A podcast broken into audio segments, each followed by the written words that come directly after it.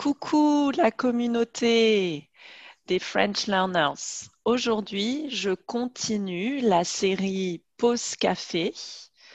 Et si vous voulez écouter cette conversation en podcast, alors allez sur mon site alisaïel.com.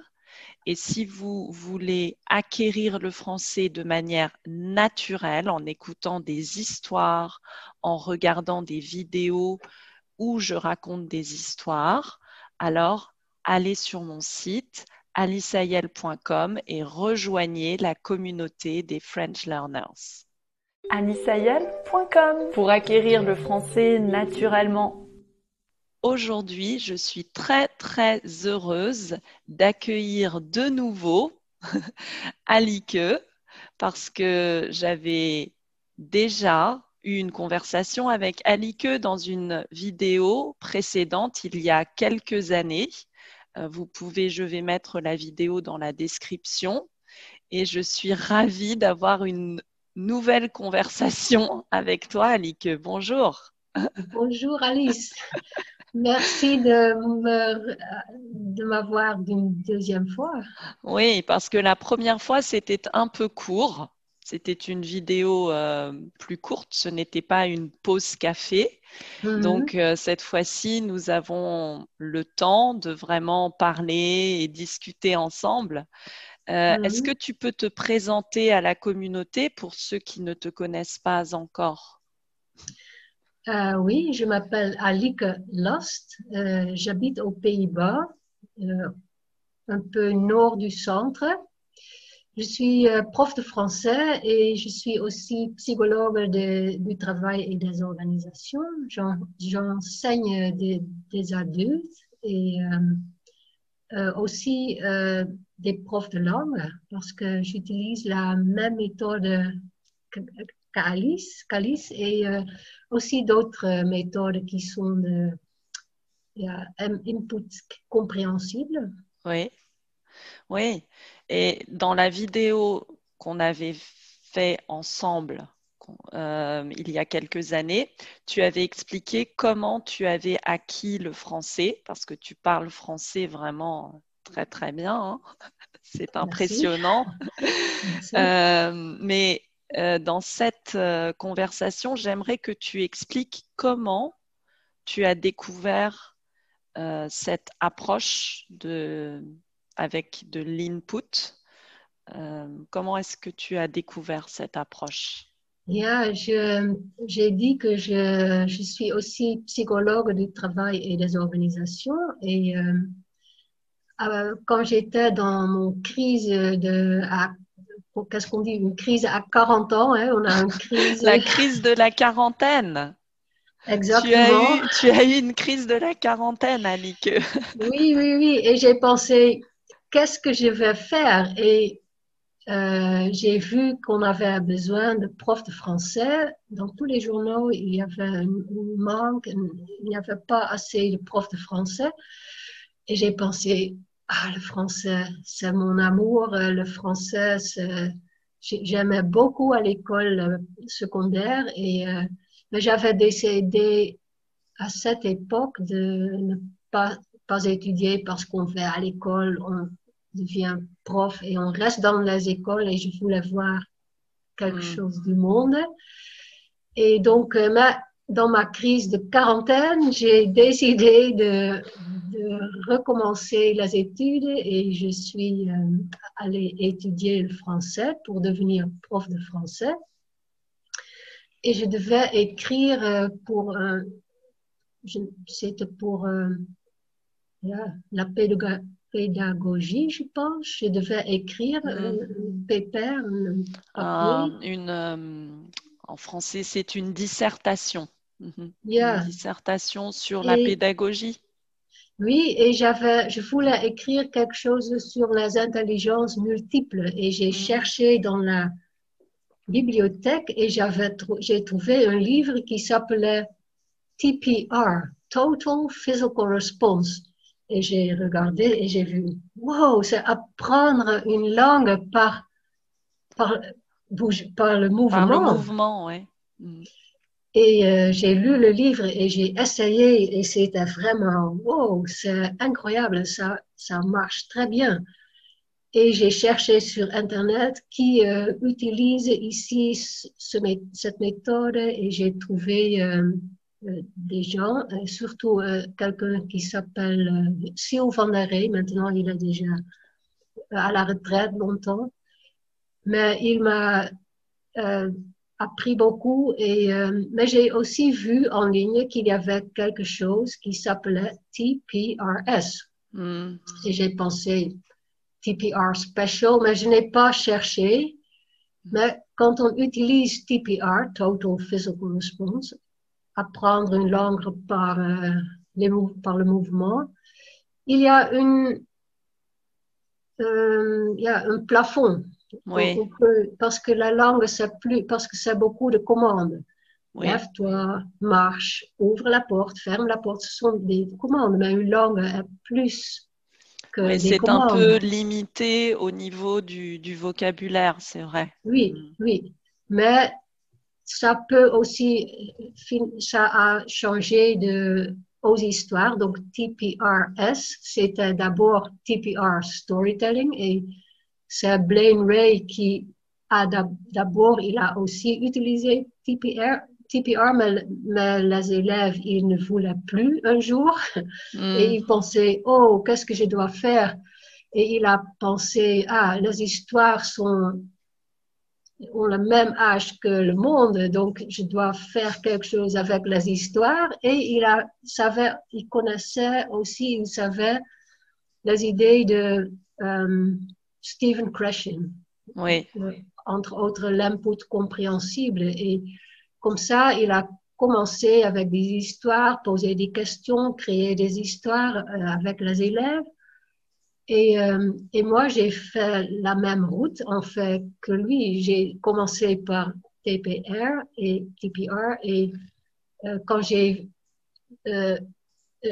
quand j'ai eu le quand j'ai quand tu as atteint le plafond oui, quand tu as atteint le plafond j'ai j'ai cherché hmm, ça fonctionne, mais j'ai besoin de quelque chose d'autre. Mm-hmm. Et, et, alors, j'ai regardé sur Internet TPRS. Alors, qu'est-ce que c'est? Et j'ai vu, wow, apprendre euh, une langue par des histoires, c'est formidable. Et comme ça, euh, et j'ai regardé ici aux Pays-Bas, ça c'était 2007. J'ai cherché des gens ici qui l'utilisaient, mais il n'y avait personne. Ouais. Euh, j'ai contacté Blaine Ray, j'ai contacté Ben Slavic. Parce que Blaine Ray et Ben Slavic, il faut le dire, sont américains. Ce sont, oui. Donc CPRS a commencé vraiment aux États-Unis, n'est-ce pas? Exactement. Et TPR, c'était aussi euh, de James Escher, aussi un Américain. Oui. Et TPR ici aux Pays-Bas, c'était surtout utilisé par euh, par des gens qui enseignent le néerlandais euh, comme langue seconde. Ah, le néerlandais, oui, comme, de, comme, euh, langue étrangère. Hmm. Yeah, comme fleu. Comme le fleu en français, français, langue étrangère, oui, c'est à des immigrés, c'est ça? Exactement. Et ils utilisaient beaucoup parce que TPR, euh, le, TPR classique, on peut utilisé sans traduction. Donc, tout le monde, mm. on peut, avec des gens de toutes les langues, de toutes les cultures. Euh, c'est vrai que ça, c'est un point positif de TPR, c'est qu'il n'y a pas besoin de traduction puisqu'on utilise des gestes. Mhm. Exactement, oui. Et en plus, c'est aussi c'est important de, quand on apprend, c'est bien aussi de se de bouger. Oui, oui euh, c'est bien pour le cerveau parce qu'on utilise les deux hémisphères du cerveau, n'est-ce pas? Oui, exactement. Et aussi, euh, c'est exactement, c'est mis dans beaucoup d'endroits dans le cerveau. Et donc c'est aussi plus facile de de retrouver oui. Euh, qui est dans et, et aussi ce qu'on apprend par le corps euh, euh, ça reste là oui on ne l'oublie pas non on ne l'oublie pas donc comme par exemple le vélo une fois qu'on a appris à faire du vélo on ne l'oublie plus non non c'est dans le corps et le corps il le sait. Donc, euh, oui, oui. Donc ça, TPR, c'est formidable. Donc, c'est utilisé ici pour, euh, pour, pour enseigner le néerlandais, aux, surtout les immigrés. Mais dans les écoles primaires ou secondaires, mm. on n'utilisait presque pas. Et, euh, mais donc j'ai cherché s'il y avait des gens qui utilisaient TPRS, mais il n'y avait personne. Et euh, donc j'ai contacté les Américains, Blaine Ray, qui a inventé TPRS, et aussi Ben Slavik, qui avait écrit le livre TPRS in a Year euh, et euh, PQA in a Wink. Et ils m'ont envoyé leur livre digitalement et j'ai lu. non, d'abord, j'ai eu le livre de Blaine Ray. Et j'ai essayé ce qu'il y avait, mais c'est comme apprendre à jouer au tennis d'un livre. Hein. Donc, quand on veut apprendre à enseigner, parce que ce sont aussi des, des techniques. Euh, donc, en 2008, je suis allée euh, à Minneapolis à NTPRS, National TPRS Conference.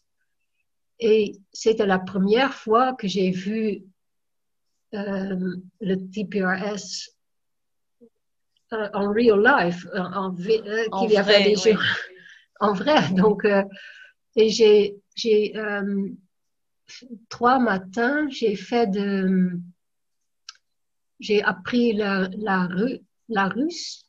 Le russe, ah oui. Le russe, tu as été dans un laboratoire de langue et tu étais comme une élève.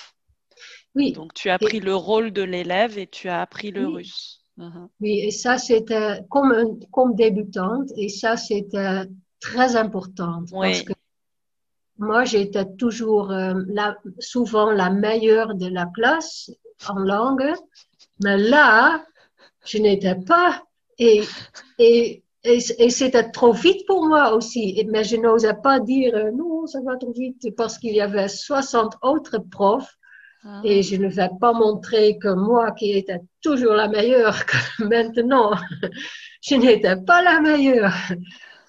Donc, ah, c'est euh, intéressant, oui. Oui, donc c'était choquant, mais comme ça, j'ai senti commencer d'avoir mm. ce sentiment. Et ça, c'était bien d'être vraiment dans les chaussures d'un élève et d'un débutant. C'est vrai que ça, c'est, je dis toujours aux professeurs que la meilleure formation euh, pour eux, c'est de prendre, d'apprendre une nouvelle langue, d'acquérir une nouvelle langue et de se mettre dans, comme tu dis, dans les chaussures de l'élève, dans le, dans la peau, on dit en français, dans la peau de l'élève. En, néerlandais, on dit dans les chaussures. Ça, c'est très drôle. Et, donc, euh, tu as commencé à utiliser cette approche. Et maintenant, Anike, tu as euh, ta propre école. Tu as fondé ta propre école de français. Oui, en 2006, j'avais déjà commencé, mais en 2007, j'ai essayé d'utiliser. Euh, en 2006, j'utilisais TPR mais en 2007, j'ai ajouté TPRS, mais c'était encore. Parce qu'après cette expérience avec le russe, j'ai pensé, wow, qu'est-ce que j'ai fait avec mes débutants? J'ai fait trop, trop, vite et euh, je n'ai pas assez répété. Et, hmm. ah, donc j'ai pensé, ah, je dois changer ça. Et en 2008, j'ai vraiment, après mon expérience euh, aux États-Unis, j'ai vraiment commencé à construire euh, un curriculum basé sur TPRS. Et maintenant, c'est en fait CI, Comprehensible Input, l'input compréhensible. Mm, donner de l'input aux élèves. Mm. Oui, mais on utilise encore TPR, on a toujours euh, utilisé euh, parce que nos leçons sont aussi basées sur euh, euh, les intelligences multiples. Je suis, psychologue et je veux que, que tout le cerveau est utilisé et pas seulement le cerveau, tout le corps.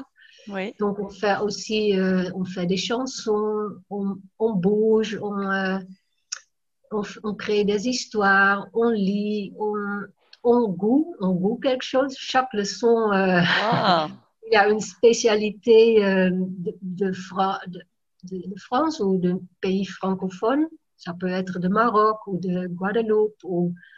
donc c'est toi qui prépares à manger, parfois, oui. Par- ça peut être aussi euh, un petit peu de vinaigre ou un bonbon. mais ça Ah, peut ouais. aussi être... Cette semaine, nous avons bu du jus de pomme avec des épices comme, un- comme une sorte de vin chaud, mais j'ai Oui. utilisé jus de pomme. Euh, et euh, c'est biologique et aussi des épices comme la cannelle et euh, clous de girofle, Ouais. euh, gingembre et une, une orange avec des clous de De girofle girofle. Mm. dans l'orange et aussi zeste de citron. Et... Ah, c'est bon. parfait pour euh, la, cette période Oui, de, de l'Avent. oui, exactement. Donc c'était très bon. Et euh, donc, euh, oui, Ouais, c'est a une même- bonne idée, oui, de goûter aussi les choses. Mais Yeah. ça, c'est possible seulement dans des cours, des classes présentielles. Parce que moi, je donne des cours en ligne maintenant et donc Yeah. malheureusement, ça, Yeah. ça c'est, ce n'est pas Yeah. possible. Non, non, non, non, non. Et- oui, où il faut demander achète ça ou achète ça. Oui, oui, oui, non, mais ce n'est pas la même chose que d'être euh, ensemble. Oui, oui, oui, oui. Mm. Oui, oui, et maintenant, euh, euh, j'ai, je fais les cours de, du jour, mais le soir, c'est, maintenant, c'est confinement le soir, donc pas Oui. de leçons. Avec la situation actuelle, oui. Mais Oui. donc, tu as ta, ton école de français et tu enseignes seulement le français ou il y a d'autres langues? Non, je- j'enseigne seulement euh, du français, mais euh, j'en- j'enseigne aussi, je, je, je donne des ateliers aux, des, aux profs de langue, pas seulement Ah, oui. aux profs de français, mais aussi euh, ben, toutes les langues, euh, et langues étrangères, mais aussi le néerlandais comme langue seconde. Euh, Oui. NT2, ça s'appelle NT2, N- NT2. Ah, d'accord, oui, j'ai vu le groupe sur Facebook Yeah. des professeurs euh, de hollandais et je ne comprenais pas le NT2, oui. Yeah. D'accord, Yeah. donc c'est ça en fait, ça veut dire néerlandais comme seconde langue. Ja, N pour néerlandais, Nederlands, et T pour taal, c'est langue, taal, Ah, ok, de. Ja. d'accord, d'accord. Et est-ce que le français, tu disais que quand tu as changé de carrière, tu, il y avait un manque de professeurs de français? Oui, dans les que- Oui, mais ça veut dire que le français est encore une langue très populaire en, en euh, maintenant c'est plutôt l'espagnol, Ah oui, c'est ce que je pensais, oui. Mm. aussi pour les adultes, et euh, dans, dans les écoles secondaires, euh, nous avons trois niveaux, et le niveau le, le plus bas, Mm. euh, il y a presque plus de français parce que le français, c'est trop difficile. Ah, c'est considéré comme trop difficile. Oui, et donc c'est seulement les deux autres niveaux où on, où on a encore, mais souvent, Ah. c'est maintenant, c'est euh, changé par, euh, on a on choisit l'espagnol et on arrête le français. Donc, euh, c'est yeah. parce que le français, c'est trop difficile. Mais c'est parce que, oui, quand on utilise les méthodes Oui. régulières, c'est difficile, mais pas quand on utilise de l'input compréhensible. Oui, en, en réalité, maintenant, j'ai le sentiment, avant, j'avais ce, cette, euh, ce préjugé, oui, qu'il y avait des langues plus difficiles que d'autres. Hmm, Mais hmm. en réalité, euh, on peut, on- le- notre cerveau humain est capable d'acquérir n'importe quelle langue. Et Mm. euh, oui, chaque langue a peut-être une difficulté en particulier, euh, mais n'importe quelle langue est accessible Oui, et avec de l'input compréhensible. exactement. Et euh, quand une langue est plus proche de sa propre langue, ça peut aller plus vite. Oui, oui, quand c'est plus loin, par exemple, pour nous, c'est l'arabe ou le chinois, Hmm. ou aussi euh, le, Le russe. russe. Hmm.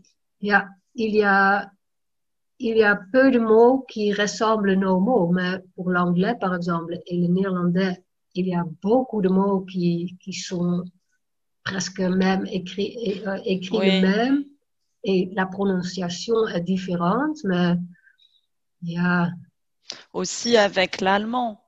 Euh, Yeah.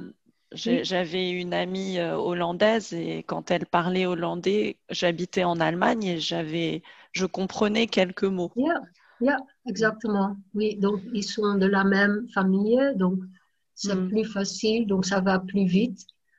Mais euh, c'est seulement le temps Oui, et, et pas. euh, yeah, pas la difficulté en elle-même, c'est le temps, oui, tu, Oui. tu as Oui. raison. Oui.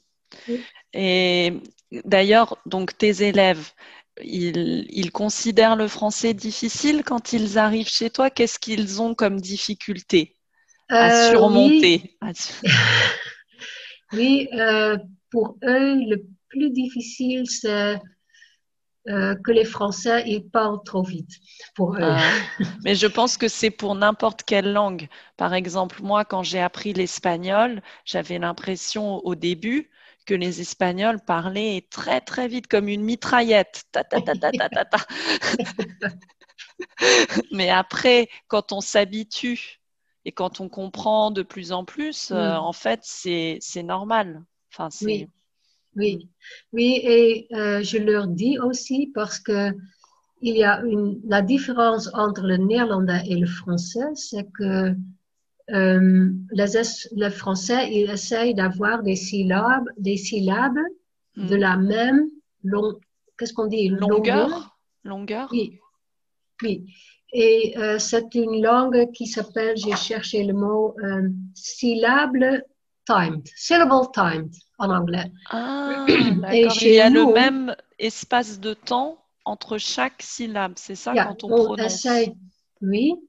Et aussi, euh, en français, on, a, on essaye d'avoir des syllabes qui sont ouv- ouvertes. Est-ce que c'est le ou la Ouverte. syllabe? Ouverte. une syllabe, une syllabe. Yeah.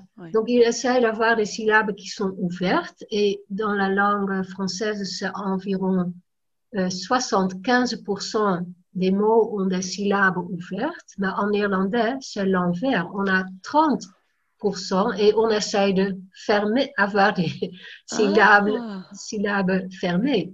Donc ça, donc nous en, et euh, notre langue, c'est une stress timed. Pour nous, il y a des euh, mots, Mm. c'est le mot qui a le, il y a propre- la- l'intonation. Yeah, c'est l'intonation Oui. et, et donc euh, pour nous, on montre la, la qu'est-ce qu'on dit, la frontière des mots. la, euh, Oui, oui, oui. Donc, je comprends, c'est-à-dire que vous, vous mettez l'accent sur une syllabe. C'est ça? Oui. Vous mettez l'intonation sur une syllabe et Yeah, nous, en yeah. fait, c'est toujours, yeah, c'est un peu toujours euh, pareil.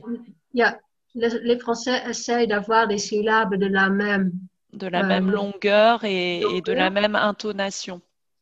Oui, donc ça, pour nous, nous, nous cherchons des, euh, des. Des la- intonations, la- des accents quelque part. Oui. ouais. Oui, donc c'est pour nous, il faut euh, attendre avec d'autres oreilles, en fait. Ah, c'est très ça- intéressant ça. Oui, pour nous, ça ressemble à une diarrhée de mots. pas, pas de mots, mais de sons, en fait. Oui, je comprends. Et vous ne voyez pas où ça se termine. Vous Exactement. ouais, et, et d'accord. ça, Et donc, vous la- avez la- cette impression que c'est très rapide. Oui, donc ça, la fait, et, et parce qu'on ne voit pas euh, où est le début, où, est- où commence un mot, ou où est la fin.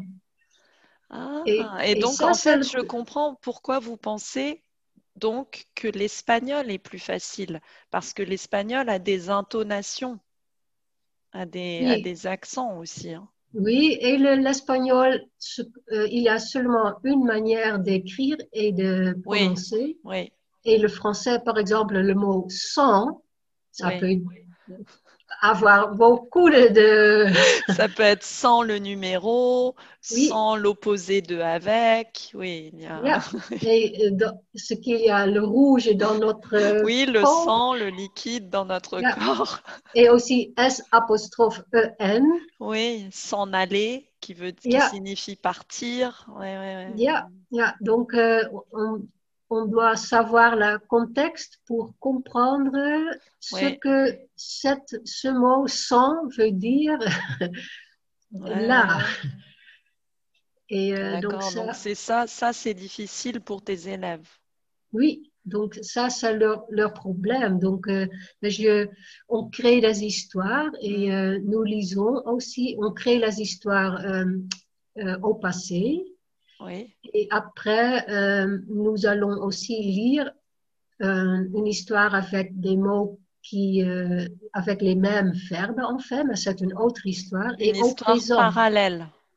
Oui, une histoire parallèle et on, fait un contraste et ça c'est au présent. Donc on va aussi mm. contraster, mais nous lisons ensemble, je projette l'histoire et on lit ensemble mm. et je montre aussi, ils peuvent écouter, ils peuvent voir le mot et savoir et euh, entendre la prononciation et voir le mot, donc ça leur aide. Et ce qu'ils trouvent difficile aussi, ce sont les mots, euh, par exemple, euh, il parlait au pluriel, donc ILS, mm. il parlait et à la fin c'est A-I E-N-T. Mm. Et ils, souvent, ils veulent dire en, parce qu'ils parlaient. Ils veulent prononcer le E-N-T, mais ils ne se prononcent pas. Mm. Oui, exactement. Ils veulent prononcer comme le mot souvent. Oui. Et probablement, ils ne voient pas que c'est un, un, verbe. Donc, je veux leur montrer en lisant ensemble et comme ça, ils, et, et aussi qu'ils comprennent ce qu'il y a écrit. Donc, nous, nous jouons aussi souvent les histoires. Euh, c'est une, l'histoire que nous avons créée au passé, on va aussi lire au présent et on va jouer. maintenant, c'est un peu, c'est difficile, ce n'est pas possible parce que tout le monde doit rester euh, chez eux. Oui. Et, euh, mais, normalement, on joue, c'est une pièce de mm. théâtre, et comme ça, euh, ça, ça donne aussi beaucoup de, euh, connexion. oui, dans le cerveau. Connexion dans le cerveau, oui. Oui, oui. Mais ce que tu as dit est très intéressant parce que tu euh, racontes les histoires donc au passé et au présent. Tout de suite, tu mélanges les temps euh, alors que c'est vrai qu'à l'école ou dans un enseignement traditionnel classique, on commence par le présent, après on fait le passé, après on fait le futur. Mais en fait, dans une langue, ce n'est pas comme ça. On parle dans tous les temps, tout de suite. Euh, et un petit bébé, un petit enfant, euh, ses parents ne lui disent pas bon, d'abord on va parler au présent. Après, quand tu sauras bien le présent, on va parler au non.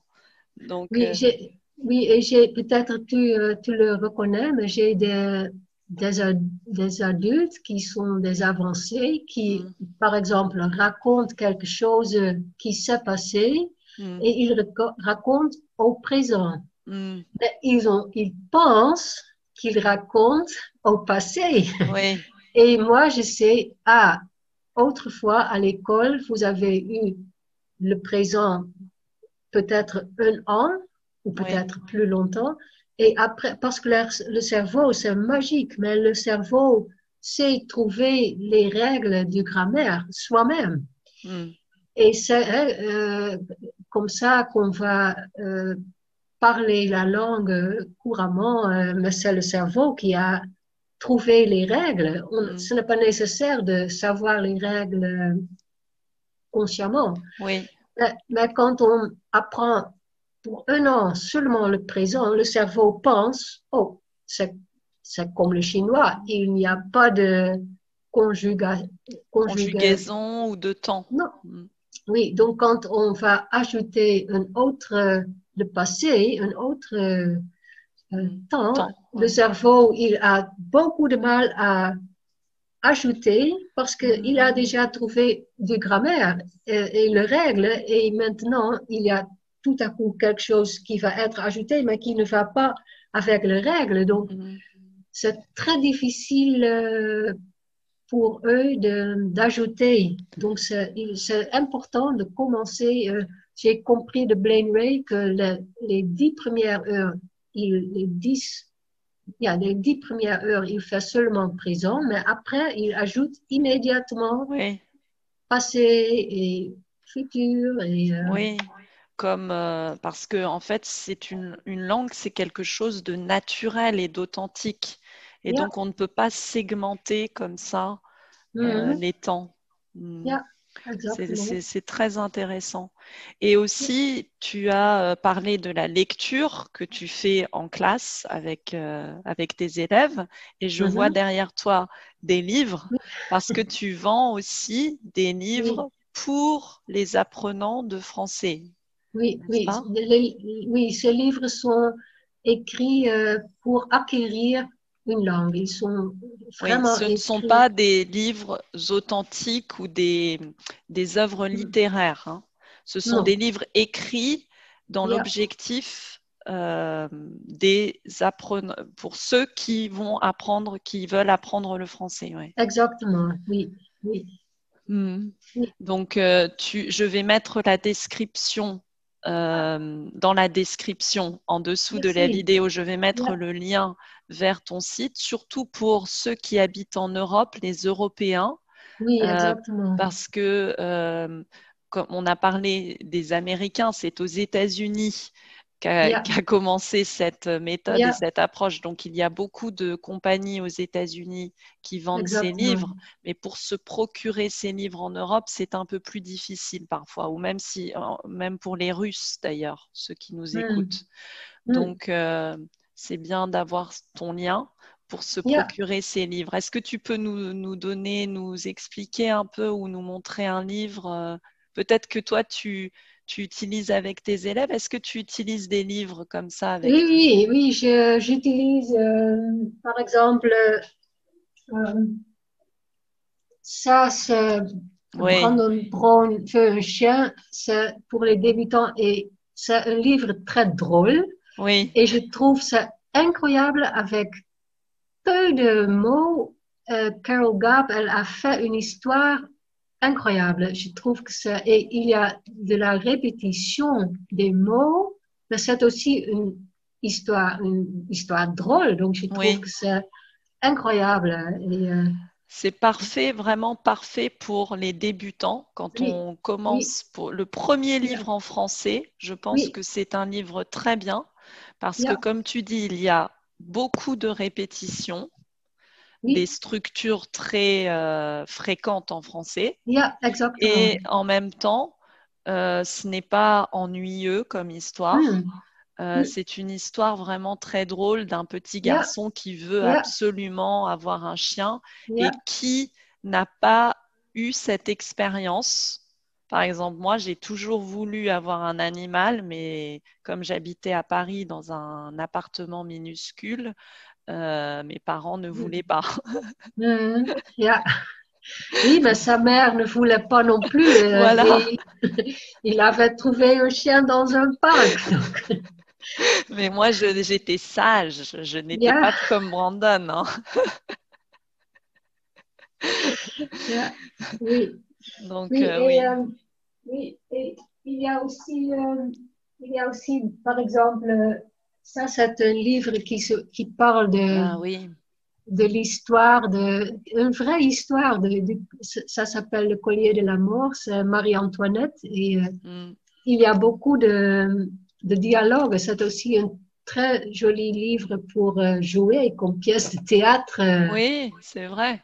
Et Oui. ça, c'est plus pour un niveau, je dirais, intermédiaire, non?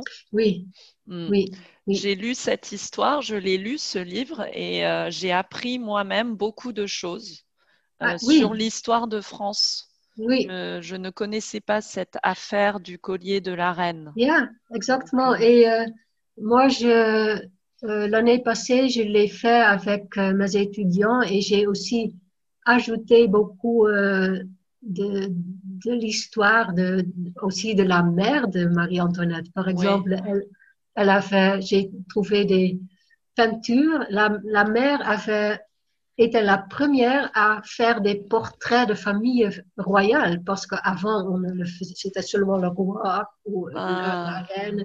Mais elle a fait, et elle a fait, sa mère, je pense qu'elle avait 17 enfants et chaque et elle a, il avait beaucoup de peinture donc chaque année il y avait un autre enfant sur la peinture donc c'était très drôle ah. La reine de euh, la mère de Marie-Antoinette donc qui habitait en Autriche exactement oui oui. oui. comment elle c'était qui? Marie-Thérèse ah Marie-Thérèse d'Autriche je pense que c'était Marie-Thérèse ah d'accord mm donc, ça, je trouve aussi, c'est un livre pour un, niveau plus, élevé. Euh, oui, plus élevé, oui. Mais euh, oui, c'est très bien parce que, encore une fois, ce sont des livres compréhensibles. Hein, parce que quand on commence à lire dans une autre langue, euh, ça peut être très difficile. Oui, hier, il y j'ai parlé à un prof qui m'avait appelé parce qu'il cherchait des livres qui étaient faciles pour les débutants à mm. comprendre. Et il a dit, yeah, quand je cherche sur des autres sites, ils disent que c'est A1, c'est les mm. faux débutants.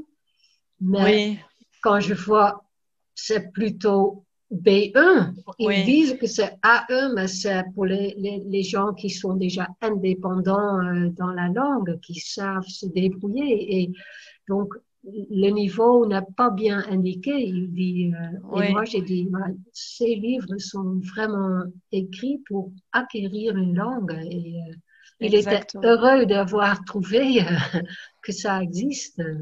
Oui, c'est vrai que les, les, livres traditionnelles, enfin de d'autres euh, d'autres maisons d'édition euh, mm-hmm. ont un niveau en général qui est euh, plus élevé qu'indiqué. exactement. Et parce que c'est vrai que c'est très différent de lire et de parler. Hein, la langue parlée est différente de la langue écrite. je pense surtout en français, peut-être. Je ne sais pas en hollandais, mais en néerlandais. Chez nous, ce n'est pas, mais en français existe le passé simple et on l'utilise seulement à l'écriture. Oui. Dans les livres et, euh, et, des textes, ou par exemple dans Le Monde, hein, le journal, euh, mm. mais on ne l'utilise pas en parlant. Donc, euh, c'est bien que ces livres sont écrits à, l'imparfait et au passé composé qu'on utilise en quand on parle, en parlant. Oui, à l'oral. Mhm. Oui, à l'oral. oui, oui, en parlant, oui. et, donc, euh, c'est vrai que c'est très bien pour euh, donc commencer à lire parce que la lecture est importante aussi. Oui, mais débutant, euh, après, souvent, le, l'onzième leçon, c'est avant Noël et le, onzième leçon, je leur donne Brandon, Brandon Brown. Ah oui. Et j'ai dit, maintenant on a les vacances de Noël, essaye si tu peux déjà lire. Et quand j'ai fait, quand j'ai fait bien, ils peuvent, ils savent déjà, ils peuvent déjà lire le, début de Brandon Brown. Donc, Très bien. Donc c'est après 11 leçons, donc après 11 semaines de leçons, c'est déjà possible de, lire euh, Brandon Brown. Et puis après, ils sont contents, non, d'avoir euh, lu un livre en français? Oui, ils sont très fiers. Ah, je, sais, déjà lire un livre en français. Oui, c'est un sentiment de fierté et de et donc on, on, peut le faire. Ça, c'est vraiment bien. Oui, mm. oui. et euh, mes cours j'ai 20 leçons d'une heure et demie. Et ça, ça commence fin septembre jusqu'à mi-mars environ. Mm-hmm. Et euh, donc, c'est 30 heures de leçons. mais je leur demande de lire beaucoup parce que j'ai aussi euh, des collègues euh, dans d'autres villes aux Pays-Bas qui enseignent aussi et ensemble nous créons des recueils. Donc, quand j'ai un groupe de débutants et ma collègue aussi et une autre collègue, nous mettons nos histoires dans un recueil et ils, peuvent lire les histoires des autres groupes dans des autres villes aux Pays-Bas. Hmm. Donc c'est très drôle de voir euh, parce qu'avec les mêmes structures, les mêmes verbes et tout ça, ben, ce sont des autres histoires parce qu'ils ont créé une autre histoire. Donc, et parce que chaque année on fait ça, nous avons déjà beaucoup d'histoires qui sont toutes différentes et euh, souvent très drôles. Et euh, comme ça, ils, ils ont beaucoup d'input qui est compréhensible. Ouais. Et euh, donc, je leur dis, essaye de lire chaque jour au minimum un, une histoire et ça va t'aider beaucoup. Et je leur dis aussi, regarde Alice Ayel. d'ailleurs, d'ailleurs, j'ai fait une euh, série de vidéos euh, où je recommande euh, des livres, des livres que tu as derrière toi, certains mhm. des livres et donc, euh, allez voir, je vais mettre aussi dans la description cette playlist, cette série de vidéos où je recommande des livres pour les débutants et aussi pour les intermédiaires. Hmm, bonne idée. Et euh, je voulais terminer euh, parce que cette vidéo, cette conversation est la dernière vidéo de l'année 2021, juste hmm. avant les fêtes, les fêtes de fin d'année et la fête mhm. de Noël. Mhm. Euh, je reviendrai en janvier. Euh, toi qui habites en Hollande, Annick, et qui connais la France, est-ce que tu peux nous dire les différences, peut-être? Est-ce que tu mhm. sais les différences, un peu les, les grandes différences de célébration de Noël? Oui, quand on, quand on regarde, naturellement, il y a maintenant, comme en France, il y a beaucoup de gens d'autres cultures. Hein, donc, euh, ça, c'est naturellement. Mais quand on regarde vraiment. Je parle de la tradition, oui. Yeah, quand on regarde traditionnel, euh, euh, la France est un pays catholique et nous mm. sommes un pays avec plutôt beaucoup de, c'était autrefois beaucoup de protestants et aussi des catholiques, même moins de catholiques. Et donc, il y a, c'est moins, donc il n'y a pas, pour les protestants, il n'y a pas de messe euh, ah, le, 24 décembre. Oui, la messe de minuit, oui. Oui. En France, c'est la messe de minuit. Mhm. Oui, donc ça, c'est pour ici pour les catholiques, oui, mais pas pour les protestants.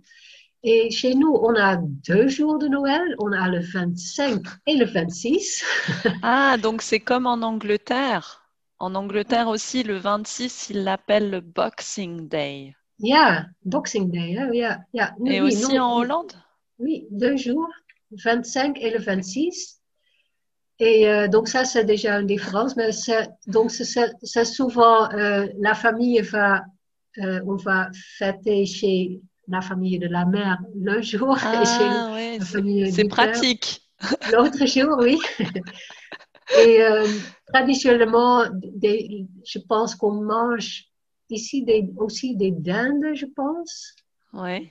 La, dinde. Et euh, par exemple, la bûche de Noël, ce n'est pas chez nous. Euh, non, vous n'avez pas ce dessert. Est-ce que vous avez un dessert spécial de Noël? Je pense que non.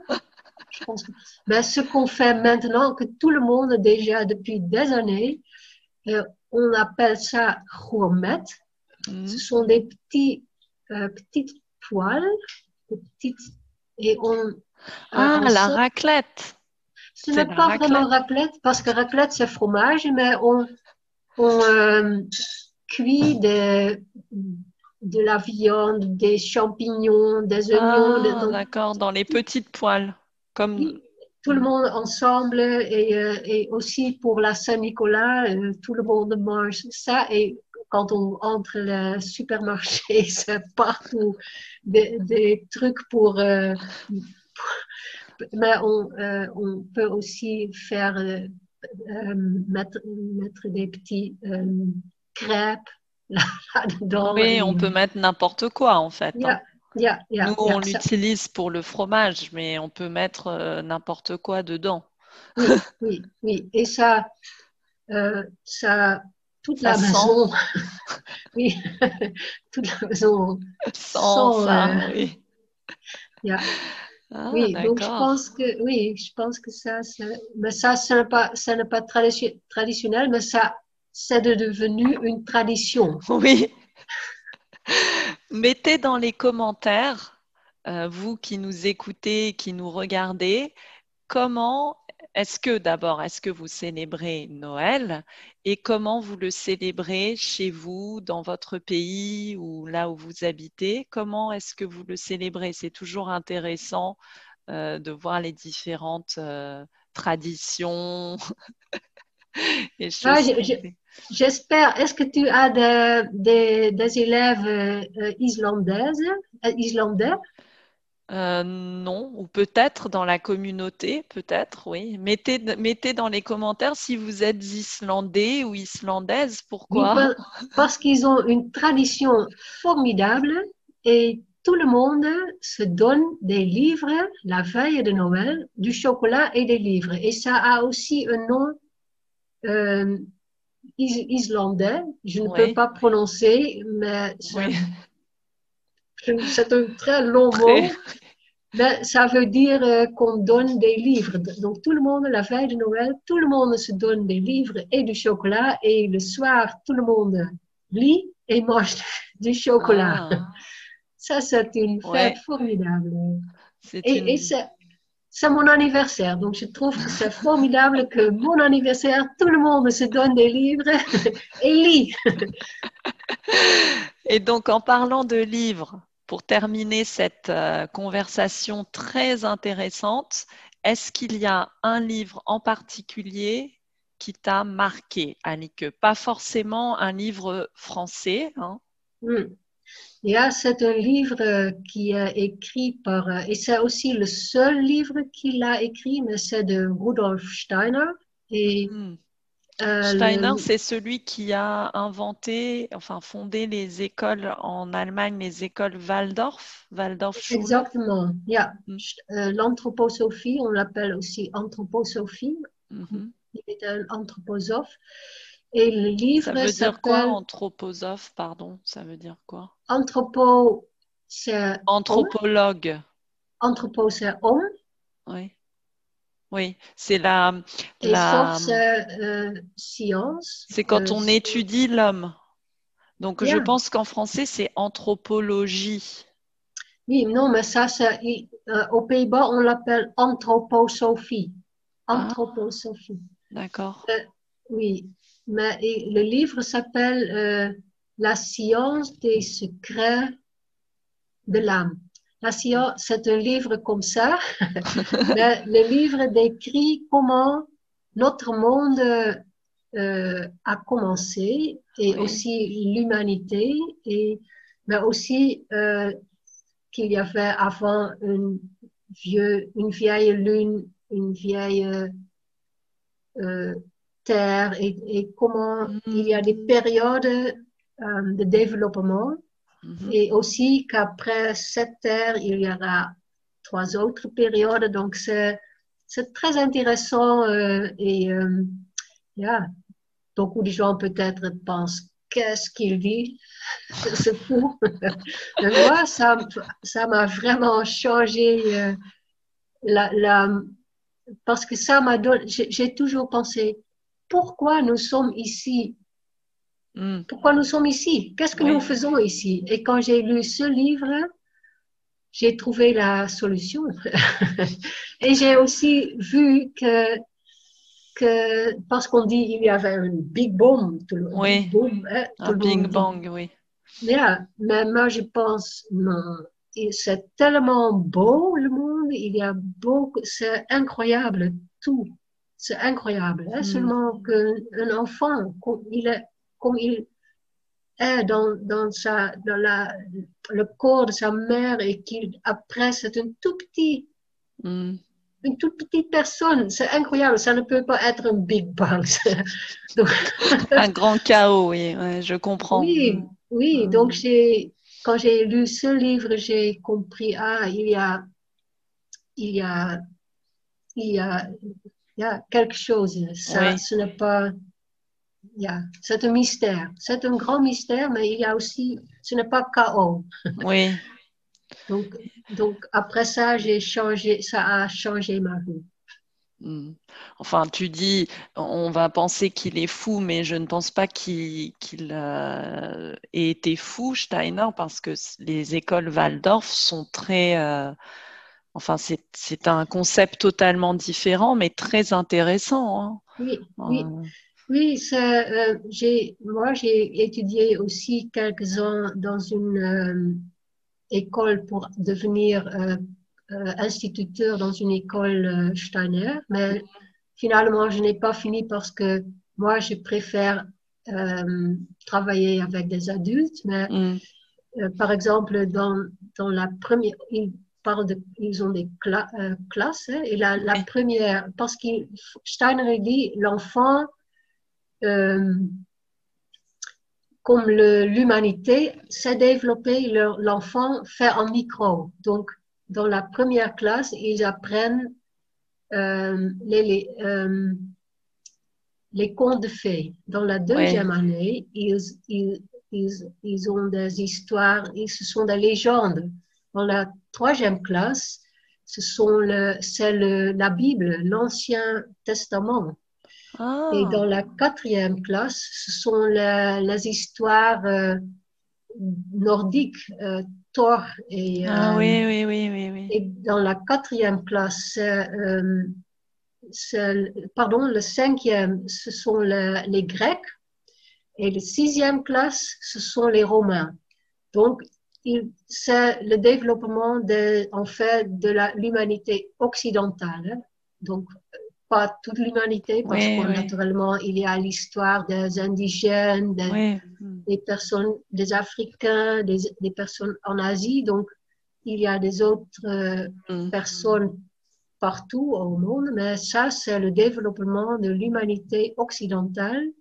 Et chaque an a un autre euh, euh, accent, comme l'humanité occidentale s'est développée.